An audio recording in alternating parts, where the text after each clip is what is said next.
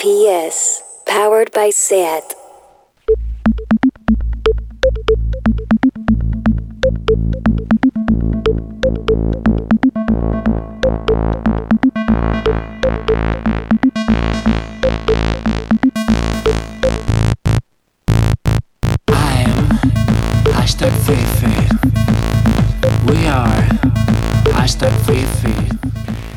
Bueno, bueno, bueno, bueno, bueno, bienvenidos todos a el cierre o el, el de Añoa de Queer Up Your Life en Radio Primavera Sound. Eh, mira, ya lo habrá dicho todo el mundo, oh sí, qué año más raro, ¿te acuerdas que enero fue larguísimo? Ahora de repente eh, ha pasado rapidísimo, ya nos hemos olvidado que estábamos confinadas y luego toda la gente de mm, 2021, ya está, el positivismo va a ser otro año diferente, nuevo, se va a solucionar. No, no va a ser así, pero tampoco serem eh, la gente pesimista. Mira, yo ya paso, ¿vale? Solo os digo hola. Eh, me he tomado un par de cervezas porque los bares están abiertos, por fin. El último programa, en, el último programa nos quejábamos de, de que no podíamos socializar, ahora sí. Y hola a ti también, querida Aleix. Hola, ¿cómo estás? Pues bien, con las dos cervezas y con esta alegría. Qué claro. bien, claro, sí, sí, ayuda. Eh, yo es que lo que dices, o sea, yo me, me he enterado de que acabo del año porque Spotify me lo ha dicho. Básicamente. Ya, que es algo raro, Sí. te ha dicho se ha acabado el año y luego dicho, miras mira. el calendario y te pone que estamos a 3 de diciembre, no a, No. no a 31. Exacto, pero, sí. bueno, no, es que esta cosa de que ya es un poco como, como el anuncio de, De- la lotería. de la lotería. El, Ahora es Spotify estadísticas. Y me ha dicho que eh, mis géneros más escuchados son el, da- el dance pop, Mira como el yo. escape room. ¿Qué es el escape ¿Qué es room? el escape room? Esto ha pasado, ha sucedido. Ha sucedido, eh, Twitter iba loca con el escape room. Estuvimos buscando y en realidad esa es una cosa muy queer. Porque es como decir, toda esta gente que no sabemos dónde meter, les vamos a poner un nombre. Se lo ha inventado Spotify esto. Seguro, sí, no, sí, sí, son algoritmos, algoritmos. Y le han puesto este nombre. Ya, pero escape room, yo no me identifico nada No, es que no lo entiendo. con ese fenómeno. Claro, eso es un verdad. juego de, Pero bueno, de- sí, de salir de un sitio, ¿no? Eh, tengo también entre mis géneros más escuchados Broadway. Broadway. Me encanta. Como buena maricona Claro, musicalera. me eso encanta. es manos de jazz. Manos es de momento jazz. manos de jazz.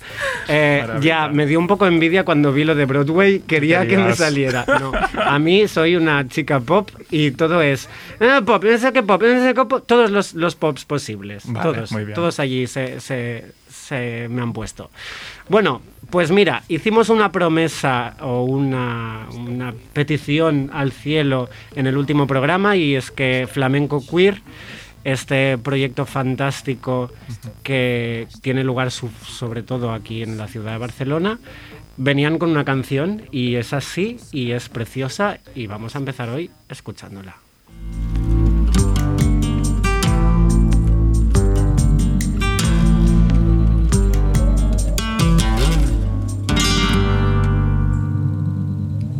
El mariquita se peina en su peinado de seda. En su peinado de sea. El mariquita se peina en su peinado de sea. El mariquita se peina en su peinado de sea en su peinado de sea. Los vecinos le sonríen en su ventana postrera. Los vecinos le sonríen en su ventana postrera.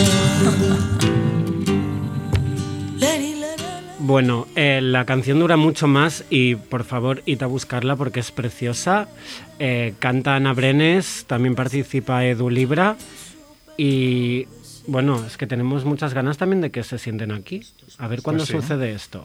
Flamenco queer, vénganse aquí. Es, por cierto, la canción se llama La canción del mariquita, tal cual, y es un poema de Lorca que en realidad si, si, si investigas ya se ha cantado eh, muchas otras veces, pero esta versión la verdad es que es preciosa. Vamos con actualidad, con novedades. Eh, fuera de lo musical, porque te a la marinera lo que ha pasado eh, desde la última vez que nos sentamos aquí. Momentos JK Rowling, Momentos, siempre, sí, todo el rato, sí, cada día. Exacto, estaríamos todo el rato poniendo la cancioncita de Harry Potter, no lo vamos a hacer. Oh, no, eh, el pasado 28 de octubre eh, fue noticia mm, que el pronombre ella había aparecido en lo que se llama Observatorio de Palabras de la RAE, Mm. ¿vale? ¿Qué es el Observatorio de Palabras de la RAE? Esto no significa que la palabra esté aceptada, ¿vale? El observatorio es un espacio donde entran eh, neologismos, tecnicismos, extranjerismos, regionalismos, en plan, se dice mucho en Murcia. Vale, entonces lo ponemos en el observatorio y si hay suficientemente gente de Murcia que ha extendido la palabra fuera, pues quizá la, la acepta. Puede ser. Es un poco así, ¿no? Vale. No, y esto es muy guay. O sea, la- eh, Sí. hay, hay un espacio online que es súper guay, que, donde tú puedes consultar estos términos Mm. y, lo- y leer sus definiciones.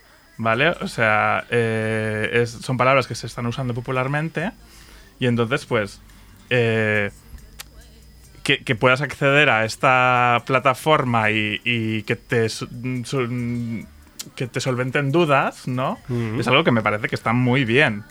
¿Qué pasa? Que dos días después de leer esta noticia... Literalmente, ¿eh? dos- 48 di- horas después sucedió lo que... No, no, la ¡Oh, Ra- sorpresa! Sí, sí, la RAE se pronuncia para decir que han decidido retirar el pronombre ella. Eh, bueno, diciendo que había generado demasiada confusión. Ya, claro. Mira, yo cuando vi esto pensé, la habéis puesto para quedar súper bien, para decir, lo hemos intentado, pero es que el pueblo no quiere. Bueno, yo me imagino el becario mm, queer intentando colarlo. También, vale. y luego viene el señoro de la RAE y Claro. dice, ¿esto qué? No, fuera. No, o sea, Sí, es que sí. No, no, no, no, no, no, no, no, no tiene ningún sentido y eh, no sé, es que si definen eh, la función de esta plataforma como eh, algo que, que para, para- para observar palabras que no, que no son populares. ¿no? Porque, ¿Por qué la quitáis? Fatal. Pero bueno, eh, te leo la descripción que ofrecían, que estaba muy bien, Venga, que era ¿qué el, pronombre ella es un recurso creado y promovido en determinados ámbitos para aludir a quienes puedan no sentirse identificados con ninguno de los dos géneros tradicionalmente existentes. Su, no- su uso no está generalizado ni asentado. Ya, no está mal la descripción, pero tengo que decir que hay Un par de momentos en los que queda claro que ya, que ya dicen en plan, no es tan importante. Ya. Este final de dejar claro que su uso eso no está seguro. generalizado ni asentado es como, claro, no lo está porque nadie es... Porque, mm, señor Osrae, no estáis haciendo el intento. Pero bueno, que- ya eso es el observatorio de palabras. Cualquier palabra que Sí, esté sí, claro. ahí supone que su uso no está generalizado ni asentado. Bueno, de todas sé. maneras, esta semana misma creo que, que, mm, salía pues otras nuevas palabras que sí han sido aceptadas. Imagino que estuvieron en el observatorio. Había una que me hace mucha gracia, eh, no sé si la voy a decir bien, es sanguche Como de sándwich. de sándwich. Sanguche. S.A. ¿Qué quiero decir? Sí, sí, sí. Me imagino que habrá pues mucha gente que la usa. Pero yo, bueno. En no fin. sé, yo eh, no sé, creo que era importante que, esta, que el pronombre ella Claro que est- sí. estuviese aquí porque incluir esta palabra estaba dando visibilidad a muchísimas personas. Eh, y si han decidido quitarlo, a mí yo creo que es un acto político para Totalmente, invisibilizar. totalmente. O sea, esto es, es violencia, ¿no? O sea, es... eh, imagínate a alguien, ah, eh, algo oye esto, lo busca por internet y lee esta definición. Pues de repente se educa esta persona, ¿no? No sé. Precisamente eh, eh, estaba mirando qué palabras sí que estaban en el observatorio y el término invisibilizar Está en el observatorio. aparece en el observatorio. O sea, no existía. O sea, bueno, no está en el diccionario. Ah, esto es fuerte. El verbo invisibilizar no está en el diccionario, entonces pero todas se estas... está usando mucho ahora. Ah, es que eso es lo que te se iba a está decir. usando mucho. Eh, y entonces, claro, eh, se está usando mucho y está en el observatorio. Y es muy curioso porque ¿por qué se está usando mucho este verbo? Claro, porque la mismo? están usando unas personas Porque hay mm, un para hacer porque daño. estamos en un momento histórico donde, donde no, yo creo que es porque está- estamos en un momento histórico donde se está usando mucho la palabra invisibilización, porque de repente colectivos eh, discriminados, eh, minorías están Ujú. teniendo voz. Y entonces es una palabra que se está en, en Sí, los sí. discursos contemporáneos se está usando muchísimo. A mí me preocupa más que quien la está utilizando estas últimas semanas son las señoras terfas, Ya. ¿eh? que están hablando de que eh, la ley trans, de la que vamos a hablar ahora mismito, eh, invisibiliza a las mujeres. Ok. O sea, me parece más que es como sacamos ella, pero esta que están diciendo... mm, es que no quiero dar, no, que los voy a dar. Lucía Echevarría y compañía. Ya. estas... fuerte. No quiero que, que- que rápido he dicho nombres, qué ganas tenía.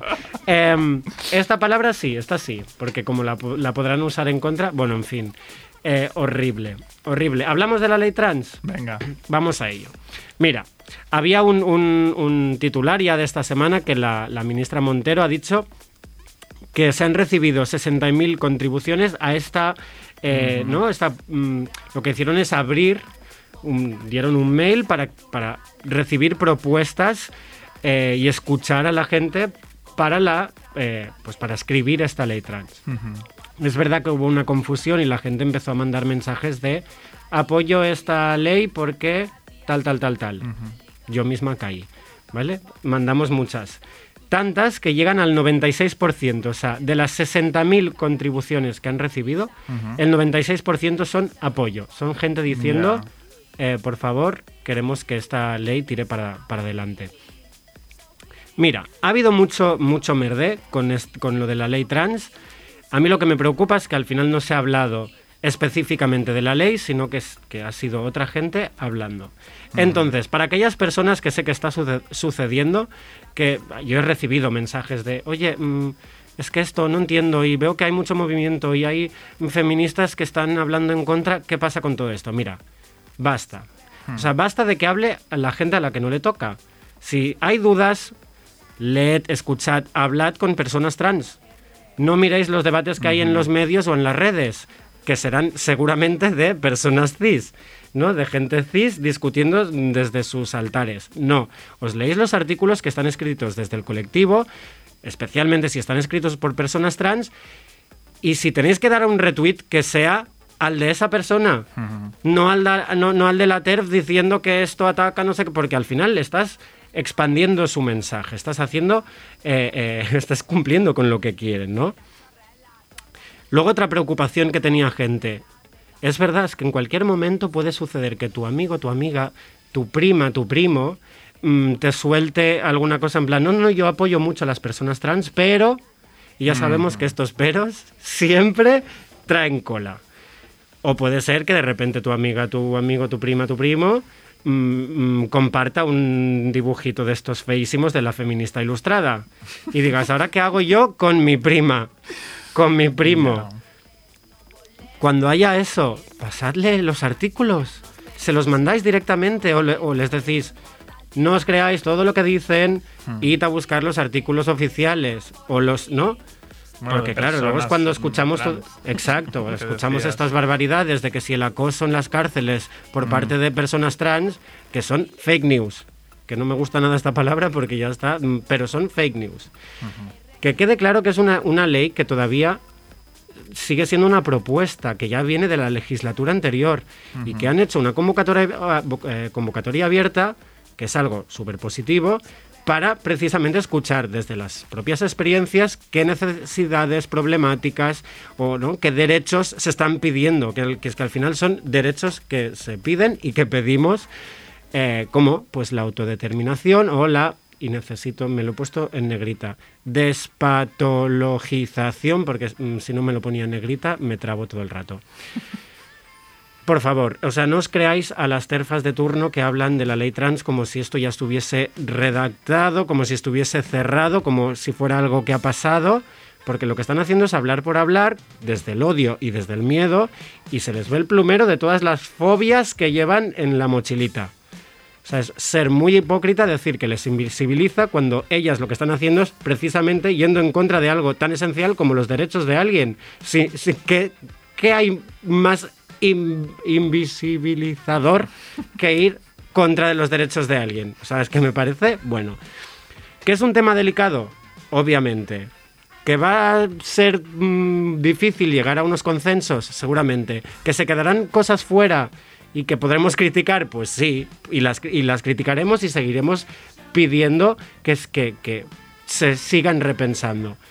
Pero yo desde aquí mi postura es, esperemos un rato a que esto eh, se, se escriba, ¿no? se, se, se presente y entonces ya nos tiraremos de los pelos si hace falta o ya saldremos a la calle. Pero por favor, celebremos que al, que al menos se ha abierto esta convocatoria, que se ha decidido escuchar y no redactar desde la nada. Ay, Coge aire. Adri. cojo aire. Eh, sí, la otra noticia que queríamos ya destacar así mm, extra musical es eh, pues que tenemos a Elliot Page, eh, actor eh, conocido anteriormente como Ellen Page, que hizo una carta preciosa, un escrito muy interesante, como salida de, de- como presentándose como persona trans, pero que estaba súper politizado, como no era era más allá de sí, no decía lo puedo estar viviendo desde la emoción y desde una cierta ilusión, pero y entonces se ponía súper reivindicativo. Y jolín es que es que alguien tan famoso, o sea, claro, es que- con tanta claro, sí, estamos hablando de Hollywood.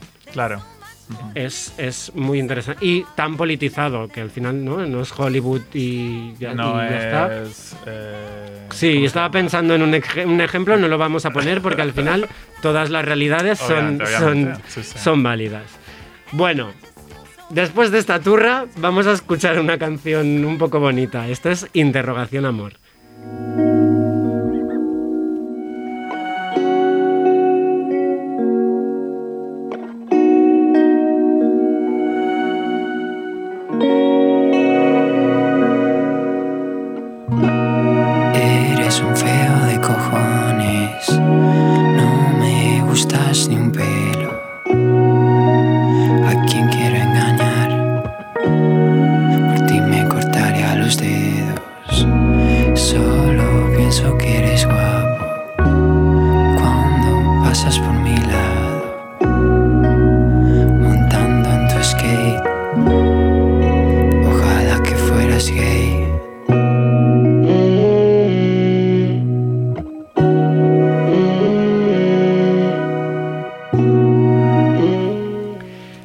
De Madrid, Javier a la voz, Carlos a la guitarra y producción, Yolanda al bajo y Daniel al teclado. Son Interrogación Amor.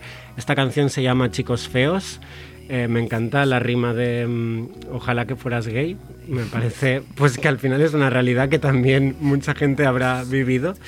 Eh, en septiembre publicaban Vómito y Mariposas y, en él dicen que han volcado, y se nota si escuchas todas las letras, que han volcado como directamente sus diarios personales, ¿no? Como yo escribo mis cositas en el diario con el candado y luego pues las hago canción. Eh, no sé, es como el título me parece excepcional, Vómito y Mariposas, una cosa súper adolescente, pero como tú te lo escuchas entero y dices, sí, es eso. ¿Quién no ha vivido ese momentito, no?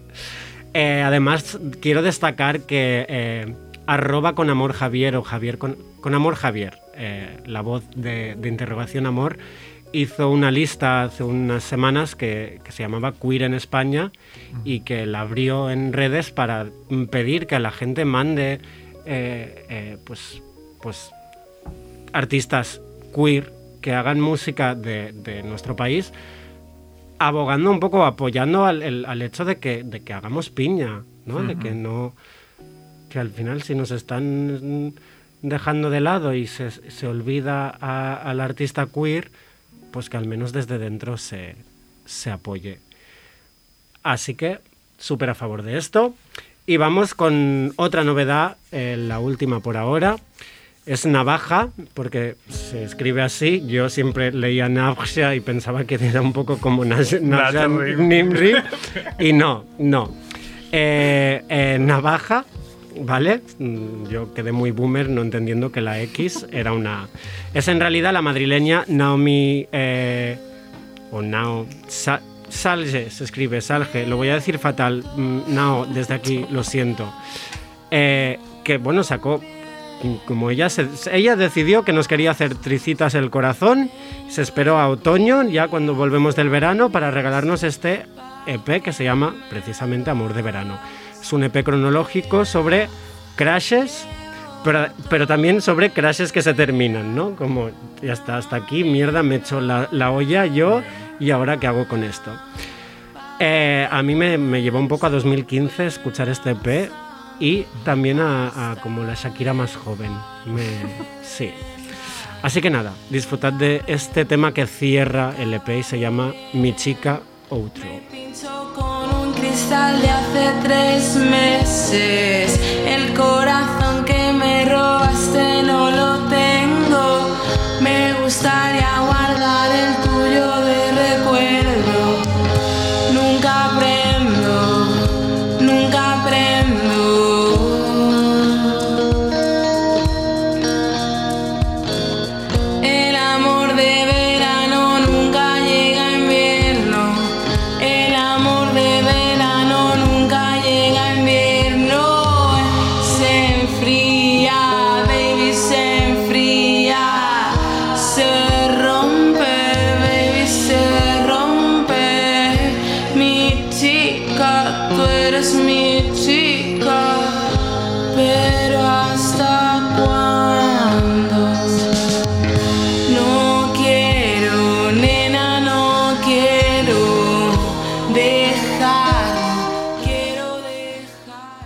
Siri, play Radio Primavera Sound.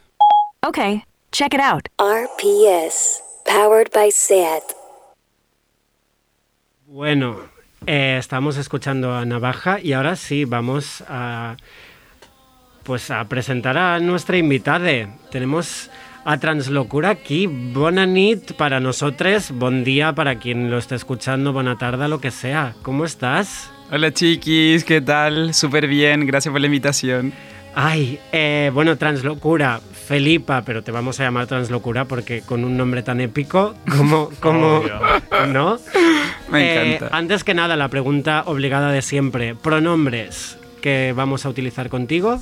¿Prefiero el neutro o el femenino? Perfecto. Perfecto. Pues eh, así yo solo soltaré dos mm, palabritas para presentarte y ahora nos contarás más.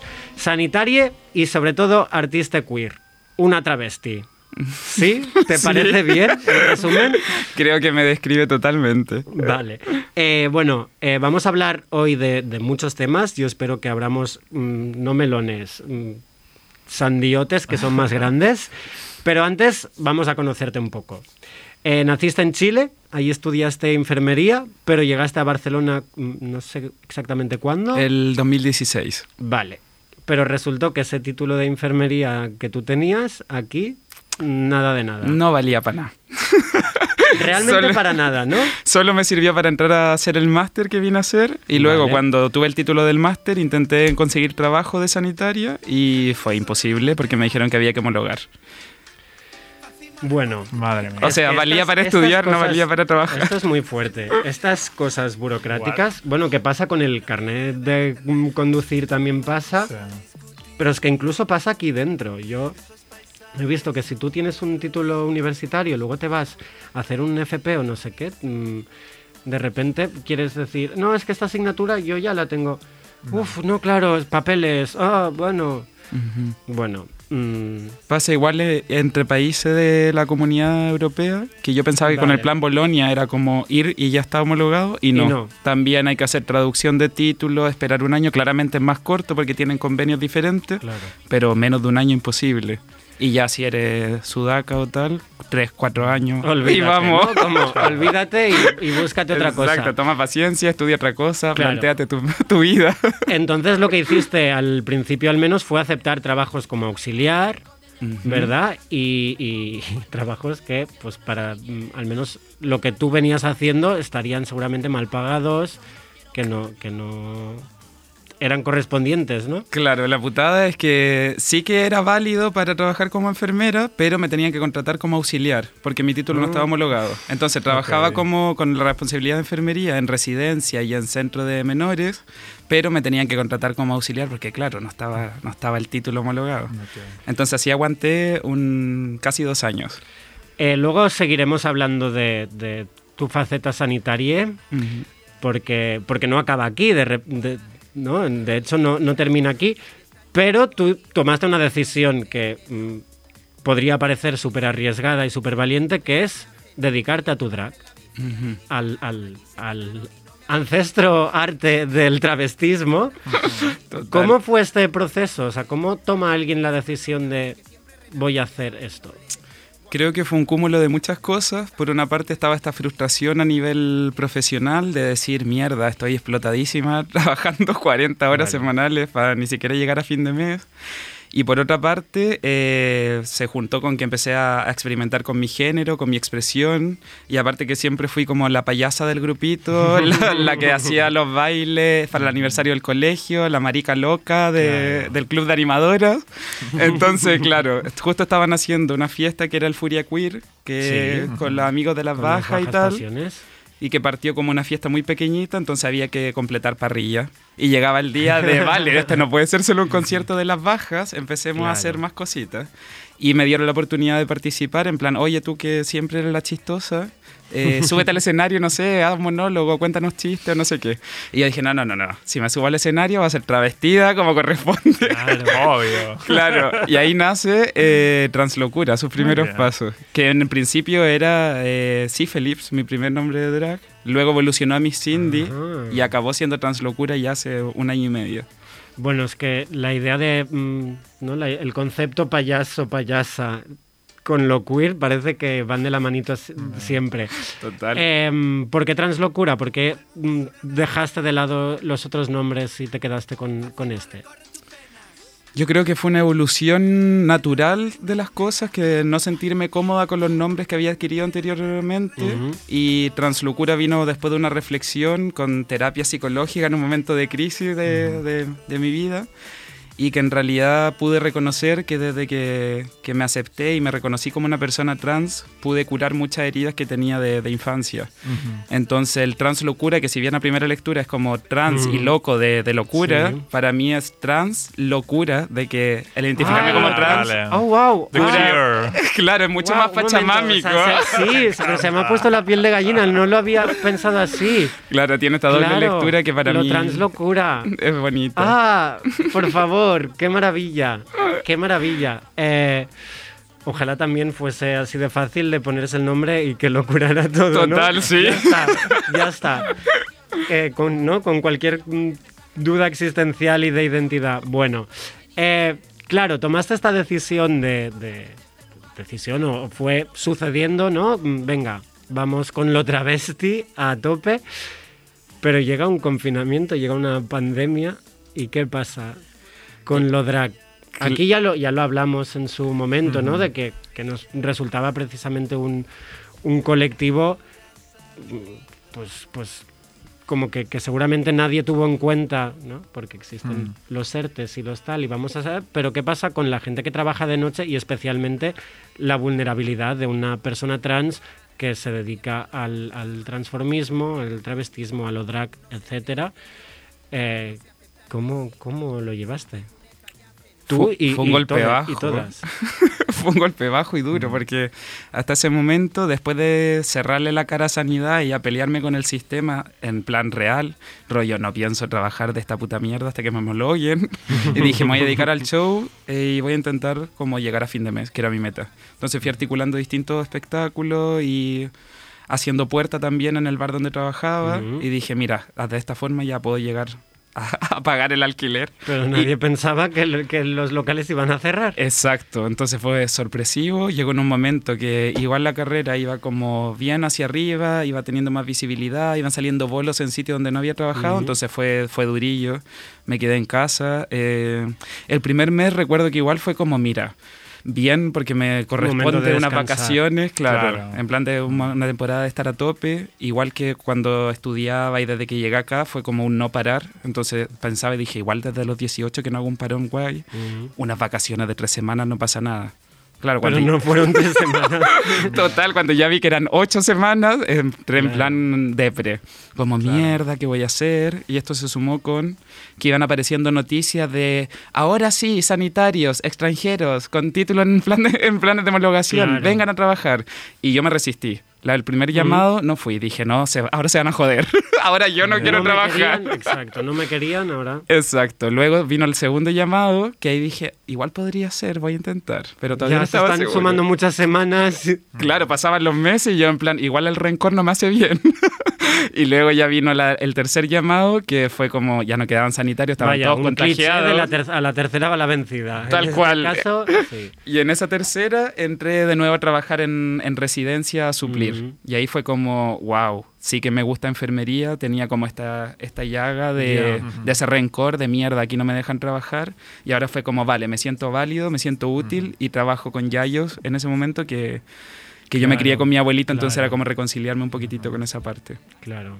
Bueno, y sentir que ante una situación así, poder ser de una ayuda con, ¿no? con Ujú. quien más lo está necesitando. Pero claro, el, lo drag en una ciudad como Barcelona y seguramente como en cualquier otro lado, el hecho de, de que se viera pues desahuciado de su propio de su pro- de sus escenarios etcétera en realidad yo tengo la sensación que no no era tanto la situación del momento, sino que, que ya era precario antes, que, que no había em, como una, una seguridad Ujú. en, en el show, en la noche, en, en lo travesti.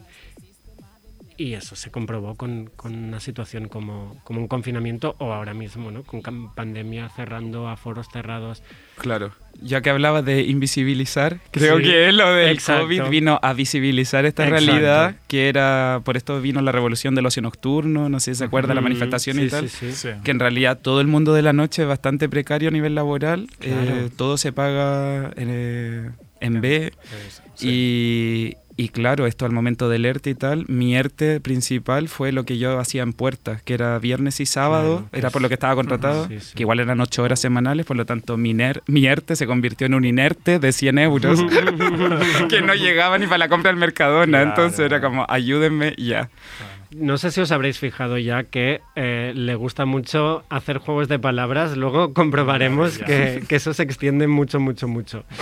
Eh, es en ese momento, supongo que empezáis a impulsar la creación de un, de un futuro sindicato de artistas queer, ¿verdad? Con, pues, con gente como eh, Muerte a la Norma. Ujú. Lo planteamos con la norma, porque la norma también desde que llegó aquí empezó a, a currar en el mundo drag de la noche y tal, y claro, nos dimos cuenta de lo mismo. Tampoco vamos a decir que en Chile la situación es excelente, pero fue en plan como veníamos con las expectativas de, claro, Barcelona, primer mundo, Ya. gay friendly, aquí debe- debemos facturar. Claro, y sí, en sí, realidad sí, llegamos y dijimos, es lo mismo, esto es hacerle el favor al amigo del amigo del amigo. Claro. Y fue como, vale, pongámonos las pilas en eso, hablamos con la familia de Pluma igual, eh, Drag is Burning, y dijimos, vale, tengamos- tenemos que ponerle patita a esto para, para no caer en esta precariedad. Y entre los mismos colectivos, lo que decías tú un poco, entre los queer ayudarnos, Claro. lo mismo entre artistas, si nos vamos a emplear, que sea de una forma rentable para ambos y que nos dé la seguridad de, de cotizar por último, encontrar alguna forma que sea, Claro. que sea viable. ¿En qué estado está ahora mismo el- el- esta posibilidad de sindicato? Hemos tenido ya tres reuniones ¿Mm? y nos faltaría ya pasar al, al punto asociativo, que sería Vale. tener la asociación y desde ahí ir a comisiones obreras y de- decir como, oye, aquí está el sindicato de los artistas queer, para, a nivel burocrático. A nivel de grupo, es seguir reuniéndonos y ver qué iniciativas podemos, podemos hacer. Una para autoemplearnos en estos momentos de crisis y otra para encontrar la forma de, claro, cómo hacer este filtro de tú estás indicado, tú no estás indicado. ¿Se paga una comisión, no se paga una comisión? ¿Cómo, cómo, cómo lo podemos hacer viable? Claro. Ay, es que me parece un poco exasperante, ¿no? Tot plagat. Em, tenía aquí una preguntita hecha ahora que hablábamos del drag. No sé si quiero profundizar en eso, pero estamos hablando de la precariedad de, de las travestis.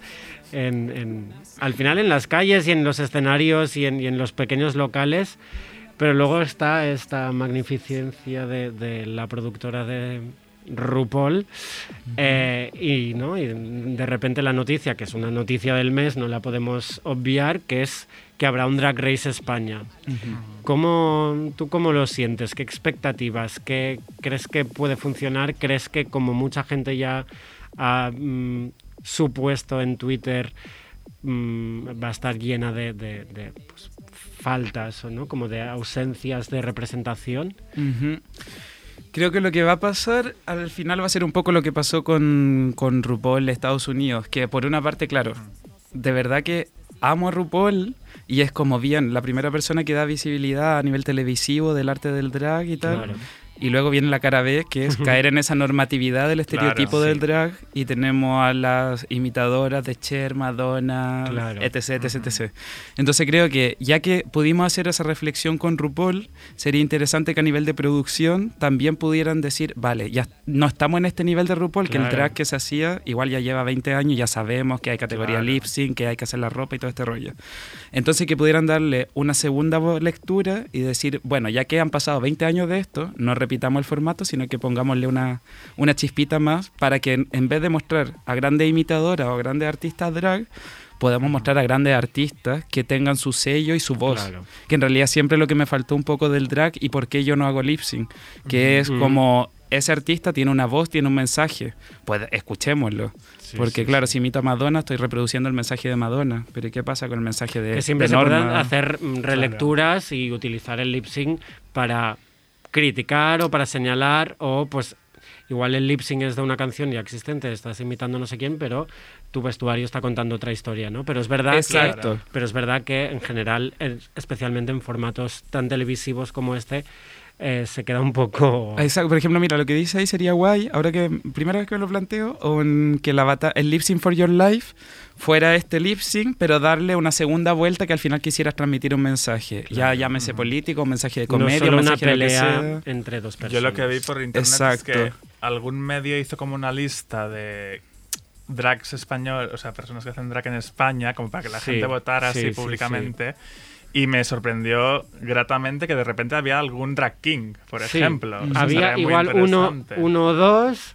Había alguna drag con pelo que también al Sí. final eh, sigue siendo Una drag con extraño. barba. Pero Sí. que eso es como uno de los topes de Pero RuPaul. bueno, no, Nunca ha habido drag king sí, en pero RuPaul. creo que esa lista que, que vimos por internet eran 200 personas. Sí. Sí, en la lista estaba hasta un- yo, un- como en el Ok. 190, pero es que ni... Y serías de O ese sea, pequeño per- te porcentaje. agarraron por Instagram, yo pero creo. de ese pequeño porcentaje no blanco, porque esta es la otra cosa que aquí en Claro, España claro, en puede España. Pasar. claro, es verdad. puede pasar mucho, ¿no? Que, que de repente, porque parece que en, que en países como Canadá, que ha tenido su propia drag race, eh, producción de RuPaul, puede, pues tenían, ¿no? Más representación racial, eh, identitaria.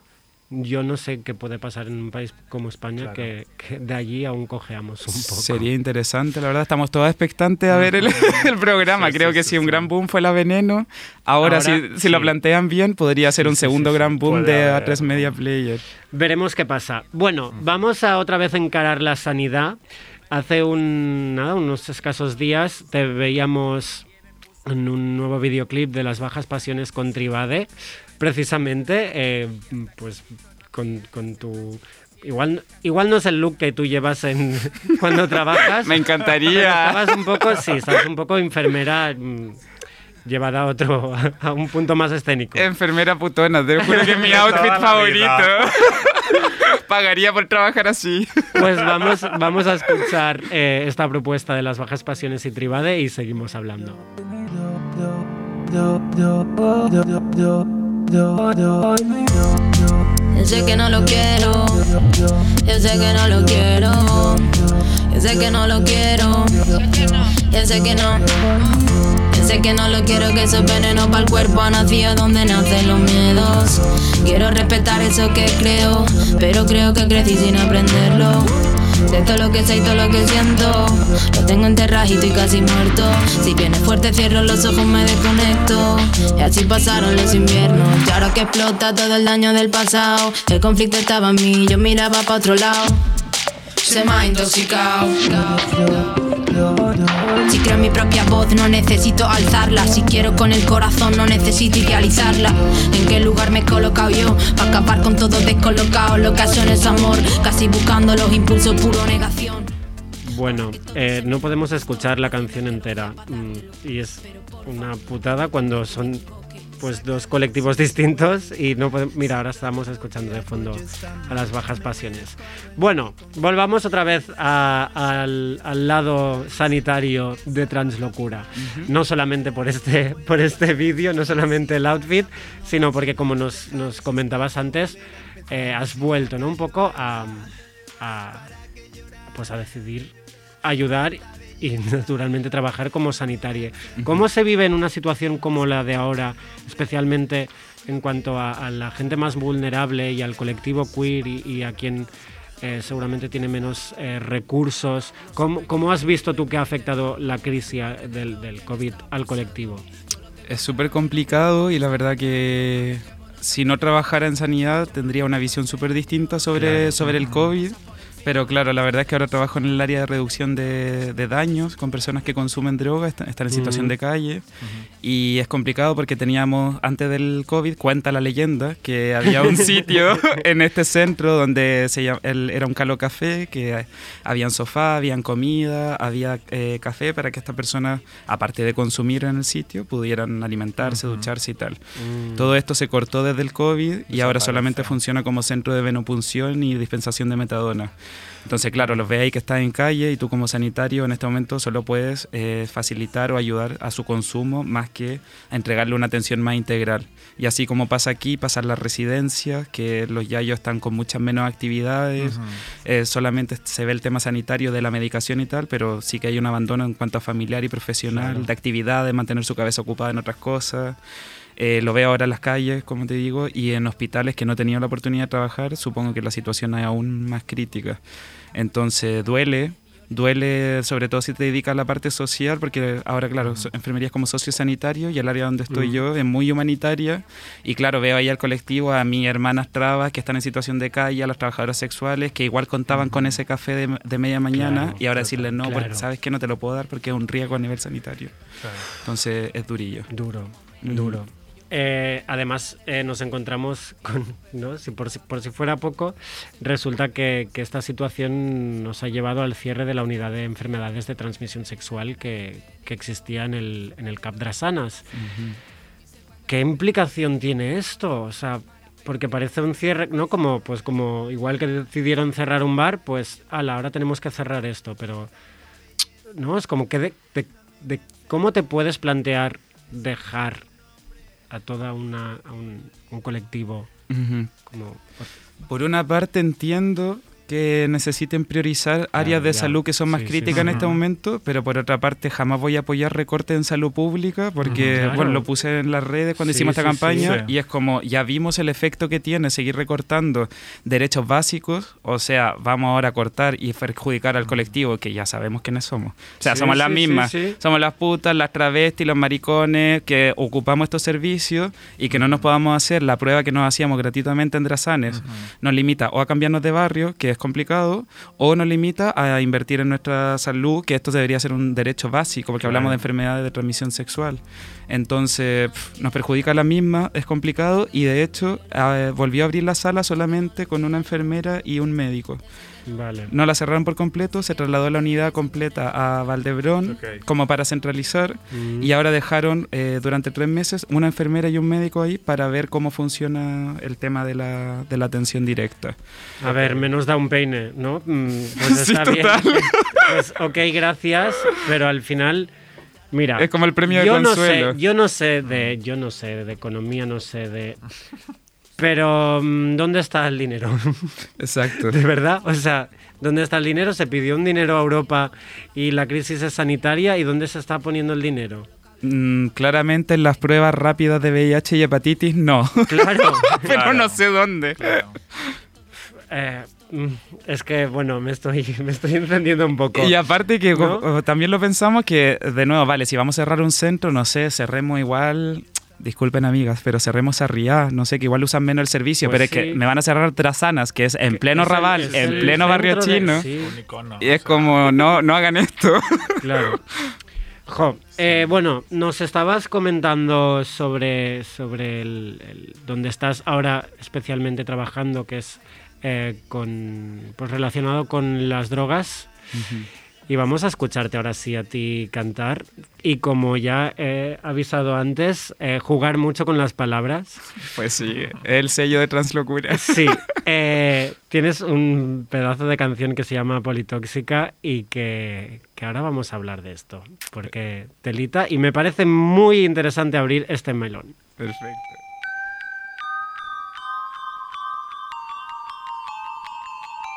Politoxicómanas, esta clase va a empezar. Antes vuelca que puntilla de tal palo, tal varilla. Un electrocardiogramo, sin pensar ya nos lanzamos. Ni sumo ni fresa, es mejor el agua fresca. Si eres envidioxica, no te hagas de drogar, ya que nos ponemos rápido, nos reponemos. Esto no es de consumir, esto va de compartir. Si las drogas te entretienen, úsalas, pero el speed para empezar, siempre debes de secar las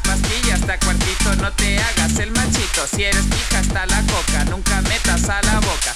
Y en el after con la quieta, después a la colchoneta. Si eres envidioxica, no te Bueno, eh, por favor, oyentes, oyentas, amigues, amigas, escuchen la canción entera porque yo de verdad, o sea, me, pu- me puse delante del ordenador con los codos a escuchar todo lo que decías. Clase magistral. Tomar notas. Clase magistral. Esto es como aquel, aquel vídeo del, del canal de YouTube de Trixie y Katia que hablan de las drogas y que yo pensé, esto es, esto, esta es la gente que tendría que ir a los institutos y no la gente que nos venía. Drag Es- queens. es de esta- claro. Educando, Es de- como siempre. es desde, y es desde el propio conocimiento en, en el momento en el que puedes enseñar de verdad y decir esto es así, Mm. esto funciona así, esto tal. Eh, ¿Qué te lleva a escribir este tema? El Politóxica es la segunda hija que parí como translocura y fue una unión entre Energy Control y, y, y mí. Y bueno, me llevó mucho a la creación de esto, de que el momento que llegué, bueno, yo en Chile me drogaba, pero vamos, al porro después de la uni y sabía que existía la coca, pero nunca la vi como en mi círculo. Y claro, llegué aquí. Otra leyenda.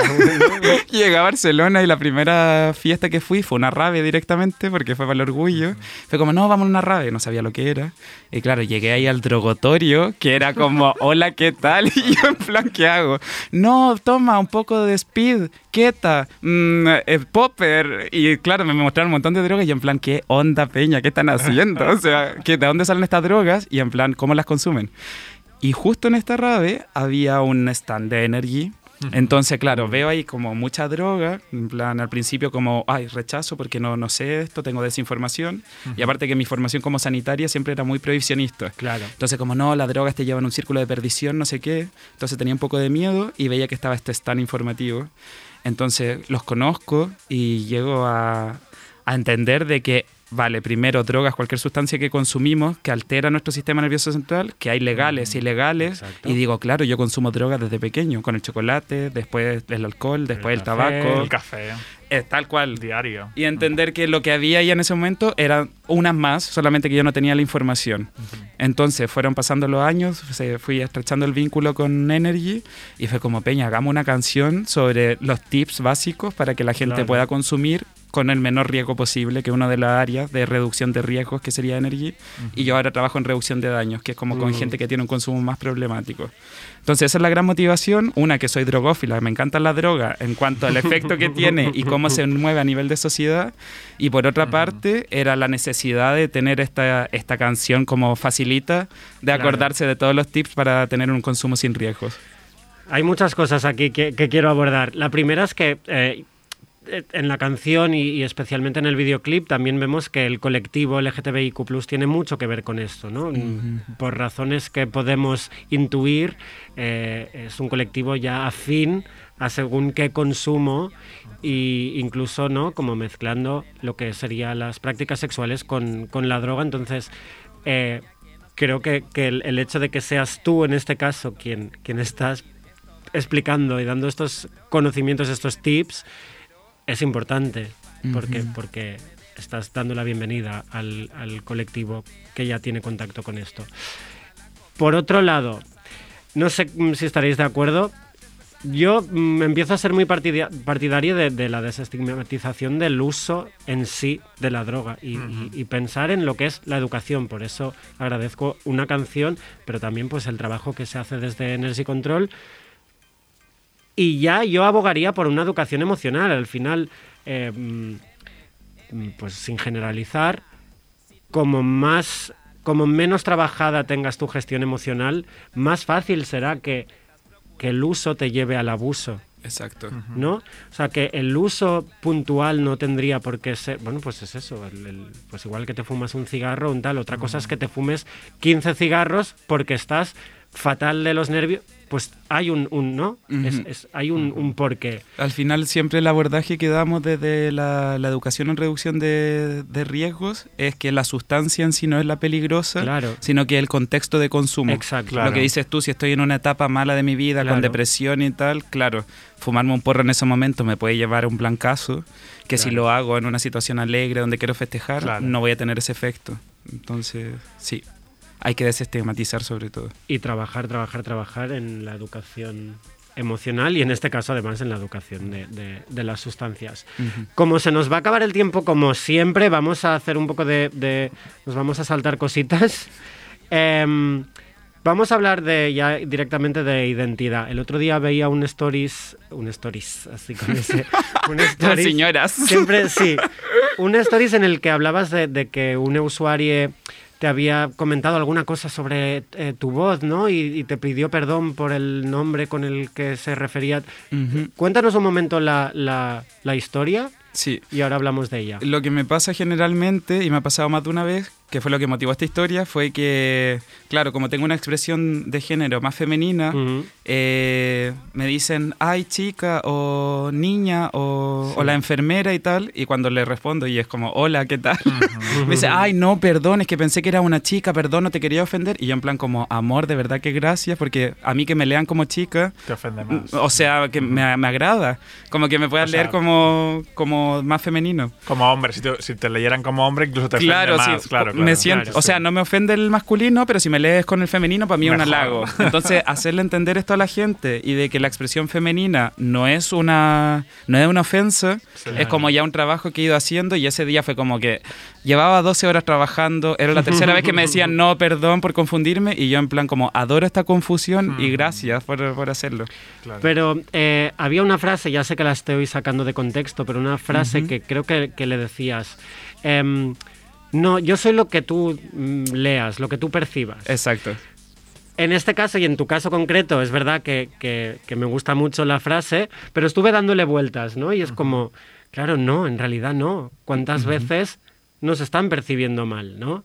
Y- Sí. Y, y una persona con una expresión menos femenina, pero sintiendo la idea... Bueno, es que creo que estoy hablando también por nuestro caso. en es- No quiero meterte ahora en el saco, Aleix, pero creo que es un poco esto, ¿no? persona no binaria. Como personas no binarias, eh, pues sucede que, que si no llevas un vestido o si tienes más pelo de lo que esperan o, o tal, eh, su lectura no será esa. Entonces, la- me planteaba esta misma frase yo como diciéndosela a alguien y decía, no, a mí no me sirve. Claro. ¿No? Claro, ya sé a lo que te refieres. Ahora me acordé de la frase textual. Era como, eh, yo no soy lo que tú crees, yo Exacto. soy lo que tú ves. Exacto. Claro, pero iba en el sentido de que yo tengo muy claro quién soy, mientras yo sea, yo tenga claro que soy una persona no binaria y tal, si tú me quieres llamar él, ella o tal, a mí me Claro. da igual porque Ya. tengo Sí, muy sí, clara sí, mi sí, sí. existencia. O sea, como que no necesito tu validación para Ok. saber quién soy. No en el sentido de que si tú me lees como tío, Claro. pues soy un tío. Claro. Pero sí, da para esa Vale. confusión. Sí, sí, no, estuve dándole como muchas vueltas y me parecía, ya que te teníamos aquí, pues interesante em, comentarlo por encima. Em, vamos a tener que ir cerrando. ¿Quieres añadir algo? Porque hemos hablado al inicio y estabas aquí escuchando sobre la ley trans. ¿Quieres añadir algo? A ti te queremos escuchar. Pues los señores de la ley trans, señoros del Parlamento, Señoros. cuando empiecen a redactar esta ley, muy importante dos cosas. Primero, la autodeterminación de género, porque nadie nos puede decir qué vida tenemos que vivir. Y segundo, y muy importante, esa ley no va a servir de nada si no, es que, si no incluye el cupo laboral trans.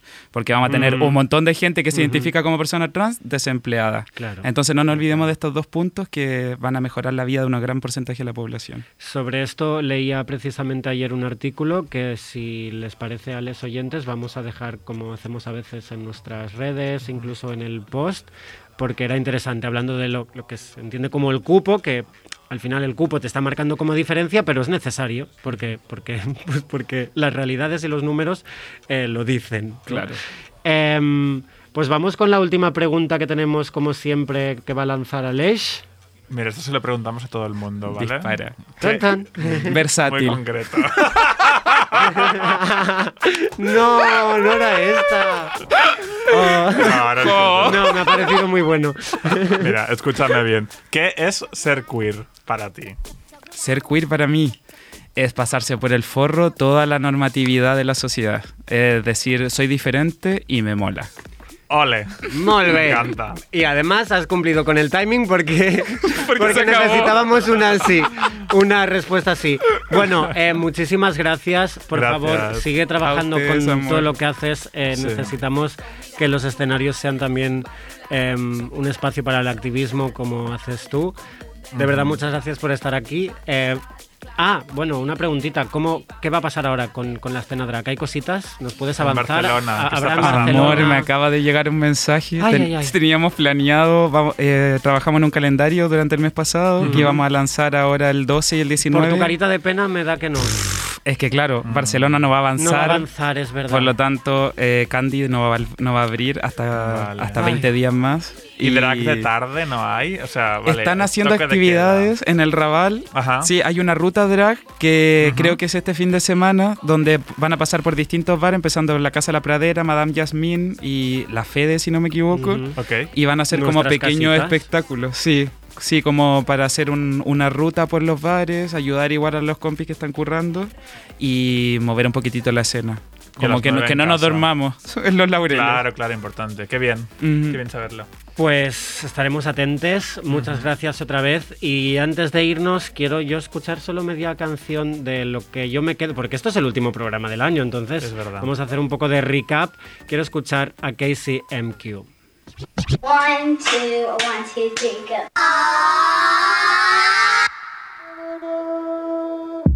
Eric, I'm so sorry. I was not strong enough for you and me. They covered